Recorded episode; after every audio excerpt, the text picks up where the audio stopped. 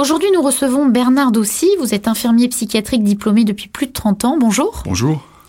Avant d'être employé à l'hôpital psychiatrique de Bel Air, le seul hôpital psychiatrique du département des Ardennes, vous travaillez dans l'industrie. Mais après de nombreuses années passées auprès des malades, vous avez beaucoup de choses à nous dire sur l'évolution de la prise en charge psychiatrique en France. Alors tout d'abord, quels sont les traitements médicamenteux administrés en psychiatrie? Principalement les psychotropes, mhm. neuroleptiques, hein, qui, comme chacun sait, euh, entraînent des effets secondaires, entraînant aussi hein, d'autres médications pour pouvoir pallier à ces effets secondaires. Alors qu'est-ce que vous entendez par neuroleptique? Ce sont des médicaments qui agissent sur l'humeur, soit sur les humeurs dépressives, soit sur les humeurs un peu exaltées, qui sont là pour inhiber certaines euh, activités psychiques, pour activer certaines euh, activités psychiques, ou alors pour dévier certaines activités psychiques. C'était en tout cas euh, le but recherché dès qu'il y a eu euh, l'apparition des, des, premiers neuroleptiques qui devaient euh, pallier justement aux, contraintes camisole de force à l'époque, hein, qui était l'image qu'on avait du, du, fou avec son, sa camisole, hein, et ainsi qu'aux lobotomies qui était une thérapie utilisée fréquemment. J'en veux pour preuve le film Volotsunani Coucou. Hein, C'est-à-dire qu'on a, on est passé de, des lobotomies et de la camisole de force, on a changé ces pratiques par l'invention des neuroleptiques. C'est ce qu'on nous a dit. L'apparition des premiers éthiques pouvait servir à ça. Pallier aussi aux électrochocs. Hein, qui était une pratique qui était courante, qui a pratiquement disparu dans les années 80-90 euh, jusque maintenant. Paraît-il, c'est une, thérapie qui est de nouveau euh, réactivée en tout cas. Et vous avez parlé des effets secondaires des neuroleptiques, qu'est-ce que vous pouvez nous en dire plus? Alors, les effets secondaires, ils sont de deux types. Hein. Les effets secondaires qui sont rares et très graves, et les effets secondaires qui sont très fréquents, mais bénins. On l'apprenait en, formation, hein. il n'y a, pas de, secret, c'est écrit dans, dans, les livres, euh, dans le Vidal. Hein. donc ils sont de plusieurs ordres, des effets atropiniques, donc sécheresse de la bouche, hein, constipation, sécheresse de toutes les muqueuses, euh, les effets parkinsoniens, bon les, les effets euh, des troubles digestifs, pour certains hommes, les hommes avaient les seins qui, qui poussaient. Principalement, c'était les effets atropiniques et parkinsoniens. Dans les hôpitaux psychiatriques, est-ce qu'il y a d'autres traitements euh, pratiqués en plus des neuroleptiques? C'est-à-dire? D'autres traitements, vous aviez parlé tout à l'heure de la contention, de l'électrochoc, lobotomie. Est-ce que ça existe encore aujourd'hui dans les hôpitaux? Bon, pour moi, ça ne sont pas des traitements, mais effectivement, ce sont des pratiques qui sont euh, redevenues, euh, j'allais dire, courantes, l'électrochoc et, la contention, en plus hein, de, des neuroleptiques ce qui est grave à, mon sens, c'est que maintenant chaque chambre peut être déguisée en, chambre d'isolement, puisqu'il suffit d'attacher le malade sur son lit hein, avec les, sangles de, contention. Euh, c'est sur prescription médicale évidemment. Est-ce que vous avez des exemples concrets justement de, prescription euh, de contention?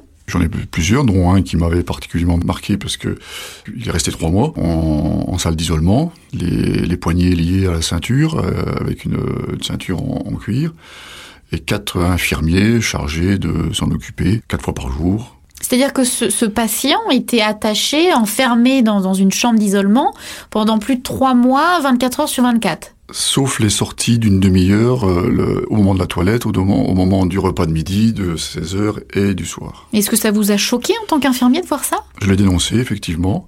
Hein, j'ai passé, j'étais passé outre ce, ce, système un peu carcéral, euh, mal m'en a pris.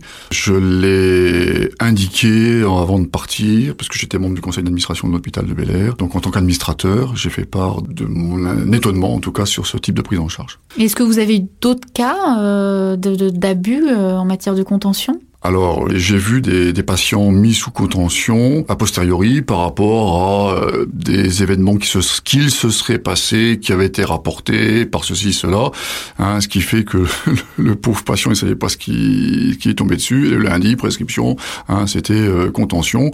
Ça a été mal pris, ça a entraîné euh, une agressivité avec beaucoup d'effets néfastes pour le patient, parce que très en colère d'une telle injustice, il a pris une barre de fer, il a cassé la voiture du docteur. Enfin, ça.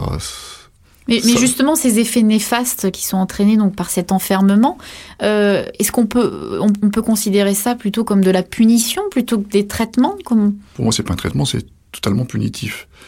On est dans un système carcéral où il faut punir par rapport aux normes de bonne conduite qui ont été instaurées. On n'est plus dans un, dans un soin à, double sens, on n'est plus dans un dialogue, on est euh, dans un sens unique imposé par euh, le diktat euh, des, des protocoles. Mais il y a, y a plus cet effort de compréhension sur le comportement à un moment donné ponctuel ou général hein, du patient. Mais ça paraît choquant dans un pays comme la France où il y a des millions ou des milliards d'euros qui sont donnés à la psychiatrie pour justement euh, traiter euh, nos malades. Est-ce qu'on peut appeler ça euh, une bonne dépense de l'argent du contribuable? Sur le plan budgétaire, c'est un domaine que je connais un petit peu parce que en tant qu'administrateur, j'ai vu l'évolution aussi des budgets de l'hôpital de Bel Air. C'est un budget qui n'a jamais été en diminution, qui a toujours été en, augmentation, avec du personnel soignant qui a été en, augmentation, et la prise en charge a été de moins en moins bonne.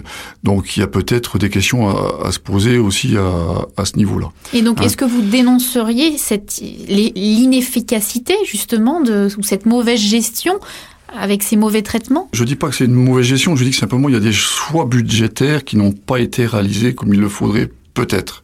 Nous sommes passés d'un budget globalisé à l'époque où le conseil d'administration de l'hôpital de Bel Air orientait son budget. Le conseil d'administration se composait de, membres du personnel, de médecins, de membres d'administration.